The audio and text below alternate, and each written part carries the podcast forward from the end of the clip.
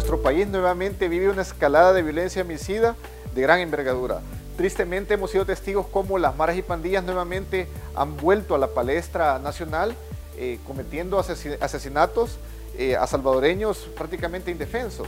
Eh, mi tesis se basa en que el plan control territorial en su momento arrebató muchas zonas que estas estructuras criminales controlaban a placer en el pasado y aprovechando la pandemia del COVID-19, estos criminales buscan nuevamente retomar, recuperar estas zonas que antes controlaban. tanto la Policía Nacional Civil como la Fuerza Armada eh, en tarea conjunta han estado al frente eh, colaborando con el Ministerio de Salud y esa debilidad quieren aprovechar estas estructuras criminales haciendo una medición de fuerza.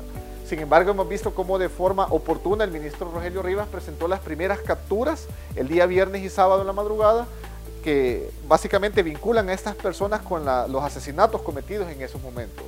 También hemos visto de forma articulada y sistematizada cómo en centros penales el presidente Bukele ha dado la orden que se mezclen a, tanto a la pandilla 18 y a la MS-13 con sus diversas facciones. Esto es importante porque viene a coartar y a, mermar la comunicación que todavía pueda, podría existir. Hemos visto cómo las huilas, eh, un lenguaje corporal basado en señas, siguen comunicándose. Ah, vimos un video en redes sociales y eso es importante que se vaya eliminando eh, paulatinamente.